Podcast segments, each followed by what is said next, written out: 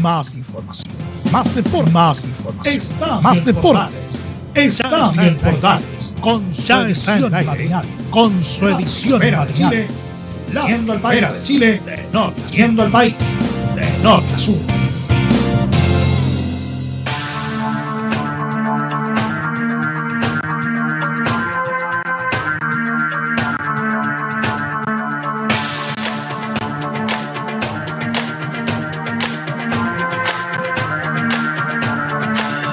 ¿Qué tal amigos? ¿Cómo están? Buenos días, gusto saludarlos, bienvenidos, bienvenidas. Iniciamos Estadio Portales en este día jueves, jueves 5 de noviembre, en vivo y en directo junto a ustedes en esta mañana deportiva, en este resumen deportivo que tenemos a esta hora de la mañana en la primera de Chile para todos nuestros medios asociados que nos acompañan a través de Portales Digital, a través de todos ustedes que disfrutan de una buena música que tenemos además a esta hora de la mañana, esta mezcla de música e información deportiva que tenemos en nuestra edición matinal en vivo para todos que nos acompañan muy temprano por la mañana este día jueves, jueves 5 de noviembre. Hoy continuamos con Copa Sudamericana, vamos a estar con Católica en el, en el cierre de la participación del equipo eh, chileno en Copa Sudamericana, este torneo internacional y por supuesto con todo lo que estamos viviendo, qué pasa con la Católica, qué va a pasar con la escuadra de, de Huachipato también y qué va a estar sucediendo indudablemente con todo lo que está, lo que sucedió con Huachipato ayer, lo que sucedió con eh, la escuadra también de Audax Italiano, qué pasa con Colo Colo y el CA, qué pasa con la U. Esto lo vamos a tener el día de hoy en un poquito de las, de las anécdotas deportivas que vamos a tener a esta hora de la mañana. Como siempre, usted nos puede seguir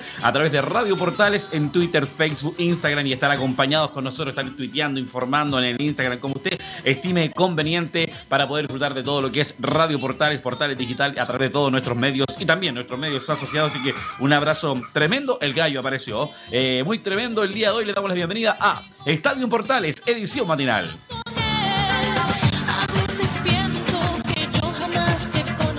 Y nos vamos con todo entonces en esta mañana deportiva, tremenda junto a ustedes que nos acompañan, porque vamos a iniciar con lo que fue ayer el partido de la escuadra de Huachipato, que jugó el día de ayer, empató 1-1, quedó fuera de lo que es esta Copa Sudamericana, pero para saber cómo fue la historia allá en el Capri del Caguano, quien estuvo en el relato, nuestro querido colega Rodrigo Jara Aguilar nos comenta respecto a la historia de este compromiso, cómo fue, cómo terminó, como que fuera la escuadra de, de Huachipato, la escuadra de Fiorentín, en esta participación que tuvieron en Copa de Copa Sudamericana, que se ha hecho un poquito habitual que esté participando en Copa Libertadores, Copa Sudamericana, la escuadra de Huachipato, y es un punto a favor para la escuadra del sur del país. Don Rodrigo, buen día. ¿Qué pasó ahí en el campo? Usted nos comenta, don Rodrigo. Buen día, saludos.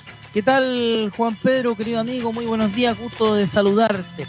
Vamos a contar rápidamente lo que sucedió en el partido entre el cuadro de Huachipato y Fénix del Uruguay en el estadio Capa Cero de la ciudad de Talcahuano. Partido dirigido por Ivo Méndez de Bolivia, acompañado de Juan Montaño, Ariel Guisada y Cristian Alemán, todos bolivianos. Partido que mm, recordemos tenía una ida de 3 a 1 a favor del cuadro de Fénix del Uruguay, por lo tanto venía con una cuenta de ahorro el cuadro uruguayo de cara a lo que iba a suceder durante este segundo partido. Y así se dio porque en el minuto, en el primer tiempo no se produjeron goles 0-0 en un partido muy trabado, en un partido muy disputado, en un partido donde el cuadro uruguayo de Fénix se dedicó a hacer su negocio y Guachipato se dedicó a buscar incesantemente la portería rival, por lo tanto era bastante complicado para el cuadro de la usina poder conseguir gol y la primera mitad no sucedió y se fueron 0 a 0 al descanso. En el segundo tiempo se produjeron modificaciones en ambos elencos, como es tradicional en, en todos estos partidos en el contexto del post, de la post-pandemia. Eh, hay que decir que el cuadro de Huachipato mejoró futbolísticamente en el tramo del segundo tiempo, sobre todo desde el minuto 50 de la segunda mitad hacia adelante, y fue en el minuto 74 del tiempo corrido cuando Coelho en contra con un cabezazo prácticamente pegándole en la nuca con un rebote, eh, bate a su propio portero, bate al arquero de Amores de destacada actuación en la serie y anota el 1 por 0 le daba cierta ilusión al equipo de Huachipato en anotar un segundo gol y evitar la instancia de los penales y así clasificar a la siguiente ronda de la Copa Sudamericana. Pero llegó uno de los que en el partido de ida había sido destacado, hablamos de Necacur, quien jugó de titular en esta oportunidad por el cuadro de Fénix del Uruguay, marcando un gol en el minuto 81 a 9 del final y terminó por apagar las ilusiones del cuadro de Huachipato de avanzar a la siguiente ronda de la Copa Sudamericana. Con un 4 a 1, ah, con un 4 a 2, digo, perdón, avanzó el equipo uruguayo de Fénix a la siguiente ronda del segundo certamen en importancia continental, dejando afuera al cuadro de Huachipato a la espera de lo que hagan en la jornada de hoy, tanto Coquimbo Unido frente al Mérida como la Universidad Católica frente a Sol de América de visitante y de local en San Carlos de Apoquindo respectivamente, que serán transmisiones de Estadio Portales durante la jornada. Sobre declaraciones posteriores de los, eh, de los protagonistas, vamos a escuchar lo que dice en cuanto al análisis de, del partido el técnico paraguayo del cuadro de Huachipato, Gustavo Florentín, en Estadio Portales Edición Marinal. Podría ser porque tuvimos opciones eh, claras eh, donde, donde no pudimos llegar al gol. Creo que tuvimos tres oportunidades en el segundo tiempo bueno, la copa eh, se paga caro cuando, cuando uno no es eficaz y yo creo que es uno de los puntos que tenemos que mejorar para, para lo que se viene la segunda ronda acá del torneo de fútbol chileno. Y así nos despedimos, querido Juan Pedro. Este fue el reporte de lo ocurrido en la jornada de ayer en el partido entre el cuadro de Huachipato 1 y Fénix de Uruguay 1, que terminó con una serie de 4 a 2 en favor de los charruas. Desde Curicó le informó para Estadio en Portales y su edición AM, Rodrigo Jara. Muy buenos días, mi querido Juan Pedro.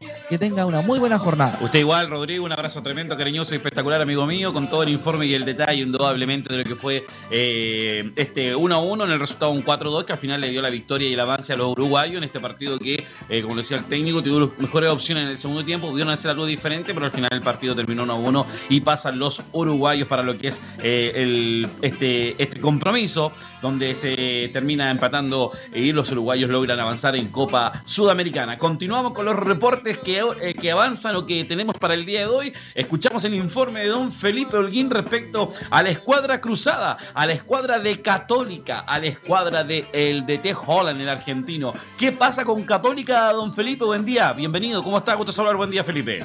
Buenos días, Juan Pedro, y a todos los oyentes de Radio Portales. Hoy Universidad Católica se prepara para enfrentar al equipo de Sol de América por Copa Sudamericana, partido que se jugará a las 21.30 horas en el reducto de San Carlos de Apoquindo y que por supuesto será transmisión de Estadio Portales.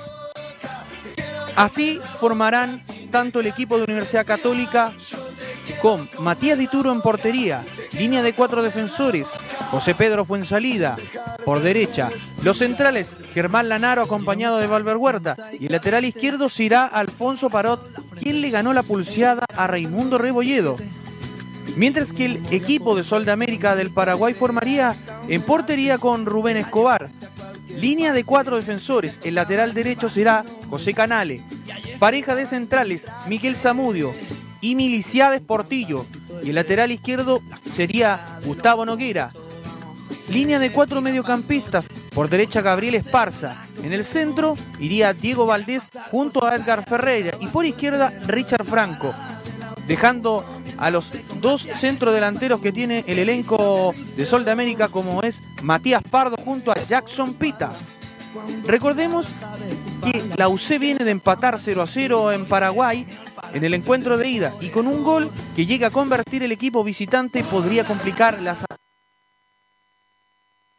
continental. En conferencia de prensa se refirió el jugador cruzado ante el partido que tendrán el día de hoy, ante el elenco de Sol de América. Escuchemos lo que dice Gastón Lescano, donde menciona que el jueves va a ser un lindo partido. Jueves eh, va a ser un lindo partido. Eh, nosotros calculamos que acá en cada eh, tenemos que, demostrar otra, otra versión, otra mejor imagen que la, que hicimos ya, más allá que no, no, fue, no fue malo lo que hicimos, pero creo que acá nosotros necesitamos sí o sí ganar, porque estamos en casa y porque hemos demostrado eh, muy buen juego. La verdad que va a ser difícil, sabemos que va a ser un partido muy difícil, eh, porque ellos lo, han puesto así también allá en Paraguay, acá no creo que sea la excepción también. Vamos a escuchar la palabra de Gastón Lescano, que se refiere al empate que se trajeron desde Paraguay y donde menciona creo que en Paraguay nos podríamos haber traído una victoria. Pero creo que tampoco eh, hicimos malos partidos. Creo que el equipo viene haciendo buenos partidos tanto de local como de visita. Eh, por ahí no, obteniendo el resultado que, queremos. Creo que el otro día en Paraguay eh, nos podríamos haber traído la victoria. Eh, tuvimos situaciones de gol, no la pudimos concretar, pero creo que demostramos que fuimos, fuimos superiores. Y después en partidos Libertadores, nada, por, ahí en, Inter, que fue el primer partido allá, que la pasamos mal y perdimos eh, te diría bien, de buena manera. Creo que después con América de Cali tendríamos que haber ganado eh, tranquilamente porque hicimos muy buen juego. Los árbitros para el partido de hoy por Copa Sudamericana son Fernando Espinosa, Cristian Navarro, Julio Fernández y Fernando Chenique. Terna Argentina. Un abrazo Juan Pedro y muy buena jornada. Gracias Felipe, muy amable, un abrazo tremendo, buen día también para ti, para lo que va a ser el trabajo en la noche del partido que vamos a estar en vivo, eh, para lo que va a ser el partido entre Católica y también la escuadra Paraguay, y también lo que va a ser el partido de Coquimbo, que enfrenta también en su partido de vuelta a la escuadra coquimbana el día de hoy, a las 19.15 se juega, se juega este partido de la escuadra eh, de Coquimbo, partido que está programado a las 19.15, como decían, con estudiantes de Mérida. Recordemos que en el partido de vuelta, Coquimbo le ganó por tres goles a cero y tiene esa ventaja a favor la escuadra de JJ Rivera para este partido que se va a jugar hoy a las 19.15 en Venezuela, donde Coquimbo tuvo que viajar en un vuelo charter exclusivo hacia, hacia el país caribeño y sobre todo agregando también el apoyo tremendo que tuvo los hinchas piratas para poder dar una despedida tremenda y poder tener un muy buen resultado de vuelta. Recordemos que a inicio de, la, inicio de año, eh, antes que partiera la pandemia, eh, también jugó Copa eh, Sudamericana y también ganó a Costa de Aragua, le ganó a ganó su llave y logró avanzar para estar posicionado en esta partida y nuevamente se repite la opción de jugar frente a Venezolano. Atención, la posible alineación de la escuadra de, Coquimbo para el día de hoy. Matías Cano en portería, John Salas, Víctor González, Raúl Osorio, Benjamín Vidal y Juan Carlos Espinosa. Eh, más arriba Diego Aravena, Fernando Manríquez y Joe Abrigo en el medio campo. Y arriba estarán Diego Vallejos y Rubén Forfán serían los atacantes. Y así se pararía la escuadra de JJ Rivera para enfrentar a la escuadra de... Eh, eh, digo, de Estudiantes Median, partido que se va a jugar, como lo decíamos, 19-15. ¿Cómo van a parar los venezolanos? Quizás la, opción que maneja el técnico mm, Eugenio Prignani Alejandro Aranque, José Manríquez, eh, Henry Plaza, Galileo del Castillo, Ronald Rivas, Jorwin Lobo, Omar Labrador, Jesús Mesa, Cristian Rivas, Jesús Rodríguez o Wilson Mena. Y José Rivas es el, la opción que maneja eh, el técnico venezolano para este partido, donde Coquimbo, recordemos, tiene llave opción clara para ellos para poder avanzar y poder estar en lo que es esta alternativa claramente de, poder cerrar la llave. Tiene eh, el resultado a su favor, o sea, ya el empate le conviene a Coquimbo Unido y eso lo puede ayudar y mejorar a su alternativa pensando en la opción de poder avanzar, seguir avanzando en esta Copa Sudamericana y, aprovechar también esta, esta opción, así como ya lo hizo Audax Italiano, eh, perdón, como ya, eh, ya lo hicieron en, este caso también los equipos chilenos donde lograron poder avanzar. Audax quedó fuera de lo que es esta Copa Sudamericana, recordamos con ese resultado que tuvo eh, con Bolívar y Calera sí hizo historia porque logró avanzar eh, allá en, Colombia, logrando dejar fuera al, puntero del fútbol colombiano, Tolima, y poder seguir haciendo historia eh, en los equipos de regiones, marcando esta diferencia importante en lo que es esta Copa Sudamericana. Hoy, desde las 19 horas, estamos en vivo esta tarde deportiva a través de nuestro portal digital y nuestros medios asociados para llevar el fútbol en vivo junto a Portales y, por supuesto, Estadio en Portales. Entre una y otra vez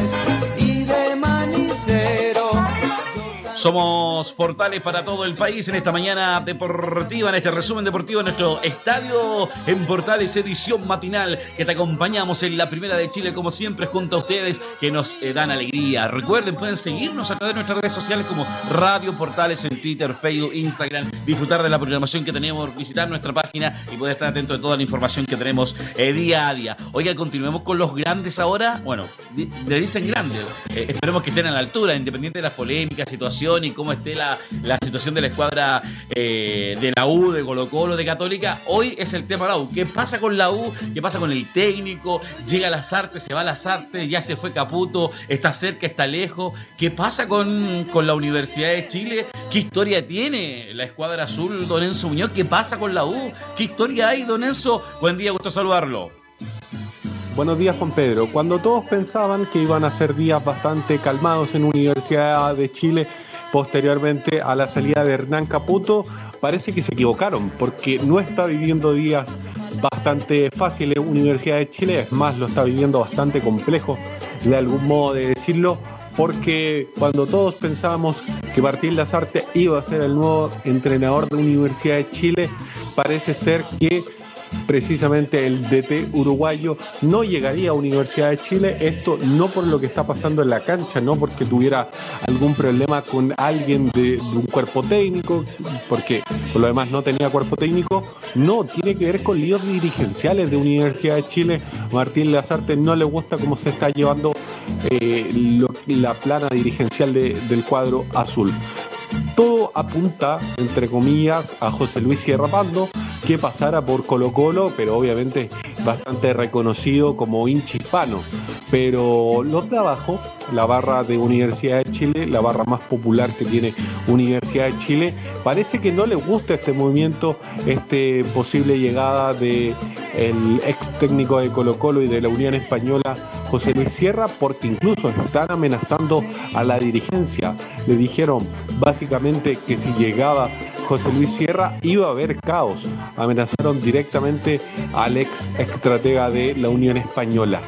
También contarte que habló Hernán Caputo posteriormente a lo que fue su salida de Universidad de Chile, habló con Radio Agricultura y le comentó varias cosas, entre ellos dio un dardo completamente certero, entre comillas, al actual presidente de la concesionaria, a Christian Auber, lo apuntó a que había movimientos dirigenciales que por ahí mermaron el rendimiento del equipo, más allá de, obviamente, hacerse una crítica hacia su gestión. Así que la otra alternativa, volviendo al tema del DT, la otra alternativa que maneja Universidad de Chile, Rafael Dudamel. Así que ojo con Rafael Dudamel, ojo con José Luis Sierra Pando, que entre ellos podría salir el nuevo estratega de Universidad de Chile, que ya va a comenzar el próximo campeonato este día 15, a eso de las 18.30, eh, enfrentando a Santiago Wander, lo más probable si todo sale como lo espera Universidad de Chile en el Estadio Nacional de Santiago de Chile. Gracias, Don Enzo, muy amable. Y el informe completo respecto a esta Universidad de Chile. La barra de los abajo se hizo presente, marcando indudablemente presencia respecto a la posible llegada del Cotosierra. No les gusta la alternativa que un ex colocolino técnico y además eh, referente también de la escuadra de Colo Colo, eh, porque le gustaba Colo Colo y bueno, es siempre relacionado con la Unión Española, no le gustaría a la barra de los abajo que llegue a marcar presencia como eh, técnico de la escuadra de Universidad de Chile. La polémica con la declaración ahora que lo que dice Caputo respecto a que apunta al presidente de la concesionaria Sol Azul, un tema a considerar y parece que al final el tapado podría ser quizás quizás cuando por qué podría llegar hasta Dudamel. ¿Cuál será el tapado técnico definitivamente? No lo tenemos claro en este momento para lo que va a ser Universidad de Chile y su futuro, indudablemente, con el técnico. Necesita técnico pronto, o sea, ya de aquí a mañana, hoy jueves o viernes, definir claramente quién va a ser el técnico para que esté haciendo ya sus trabajos en lo que es eh, la banca de Universidad de Chile. Somos Estadio Portales, te acompañamos a esta hora de la mañana, como siempre, en la primera de Chile. Rápidamente nos vamos con el informe internacional, como siempre, que nos acompaña nuestro colega Laurencio Valderrama Poblete, nuestro colega y amigo, que nos comenta respecto al fallo del tribunal respecto a Colo Colo. Eh, informe internacional bien incluido con lo que es Vélez Peñarol, participación de chileno, el Flamingo de Isla, pero interesante de qué vamos a escuchar respecto a lo de Colo Colo. Don Laurencio, buen día, gusto saludarte. Muy buenos días, estimado Juan Pedro. Gusto de saludarte a ti y a todos quienes escuchan Estadio en Portales, edición matinal. En este informe del jueves 5 de noviembre repasaremos por un lado la actualidad de Colo Colo, que finalmente tendrá la opción de jugar su duelo pendiente contra Deportes Antofagasta, y por otro lado daremos un repaso a la acción de algunos chilenos en el exterior.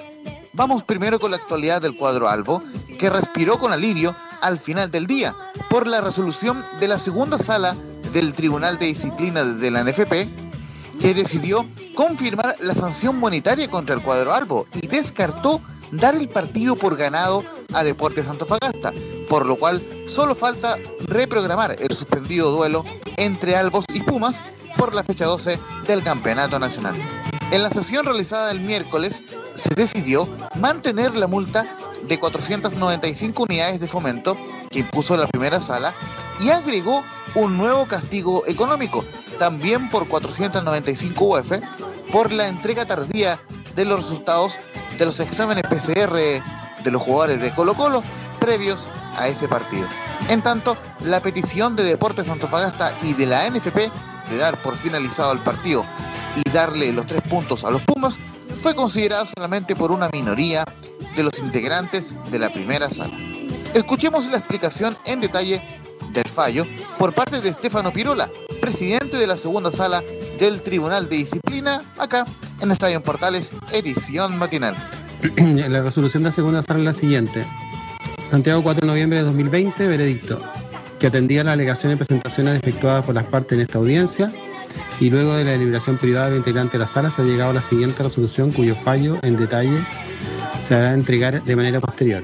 A saber, primero, que se confirma la sentencia recurrida de la primera sala con expresa declaración que por votación de mayoría se sanciona al Club Colo Colo por dos infracciones. Esto es, A, la del artículo tercero transitorio numeral 11, se refiere, digamos, al, a la misma sanción que, aplicó la primera sala, con una multa de 495 UF, y se agrega una segunda infracción por parte de la segunda sala, que es el artículo tercero transitorio numeral 14, que se refiere a la entrega tardía de los exámenes de PCR, con una multa de 495 UF también, adicional. Segundo, que conforme lo que se pondrá a la sentencia definitiva, se deja expresa constancia que una minoría del tribunal estuvo por aplicar en vez de la sanción anterior la declaración como ganador del encuentro del Club Antofagasta por el perjuicio deportivo sufrido a raíz de la conducta del denunciado. Más temprano, habló en rueda de prensa el delantero de Colo Colo, Iván Morales, quien reconoció que el plantel albo está haciendo lo imposible para revertir el mal momento que tiene al cuadro popular en el penúltimo lugar de la tabla del campeonato nacional. La primera de Iván Morales en Portales Digital. Por los momentos que estamos pasando, obviamente no es, no es fácil, sobre todo ver al equipo más grande de Chile penúltimo en la tabla, como dices tú, pero, pero como, como te dije, estamos haciendo lo, lo posible, lo imposible para revertir la situación, vez afinando los detalles y esperamos los resultados se den pronto. Eh, sí, la verdad que hace poco me, me integré a, a, los entrenamientos normalmente, a las citaciones y, y, la verdad que me siento bastante bien, sobre todo de la rodilla, que fue una operación en, en, marzo y llevo ocho meses recuperando, así que me siento bastante bien, con ganas de hacer las cosas bien por el equipo y esperar sacar obviamente esto adelante, que, que es lo que tenemos todo en mente. El delantero Albo, quien aclaró que no depende de los jugadores, sino de la dirigencia y del cuerpo técnico, un posible retorno de Jorge Valdivia, recalcó que está plenamente recuperado de su lesión y que está a plena disposición del técnico Gustavo Quinteros, ante una pregunta de nuestro compañero Anselmo Rojas. Acá la segunda de Iván Morales en Radio Portales. Sí, obvio, estuve ocho meses parado. La verdad que mi, mi, recuperación fue atípica porque no puedo hacer, por todo el tema de la pandemia, no puedo hacer una recuperación como siempre la hacen. Pero eh, ahora estoy poniéndome bien físicamente, futbolísticamente, agarrando ritmo. Los partidos amistosos han servido mucho. Los minutos que he entrado, 10 minutos creo de Libertadores y, ahora estos 30 minutos que entré el otro día, creo que sirven mucho. De ahí, como el profe dice, él verá dónde, dónde me pone, pero yo quiero estar bien para, estar a disposición del, entrenador y, ayudar al plantel. Por último, Iván Morales valoró la llegada del refuerzo Maxi Falcón y admitió que el defensa uruguayo es un jugador que puede ayudar mucho al plantel. Acá la respuesta a la consulta de nuestro medio asociado Radio por Chile en Estadio en Portales, edición matinal. La verdad que bastante bien. El Maxi viene llegando, viene con, muchas ganas, con mucha energía. La verdad que, es un jugador que nos puede ayudar mucho. Esperemos ahí con el pasar de los partidos que le salgan todas las cosas bien. La verdad que como plantel le deseamos lo mejor para él y obviamente que nos va a ayudar como equipo y, y que se hagan las cosas bien.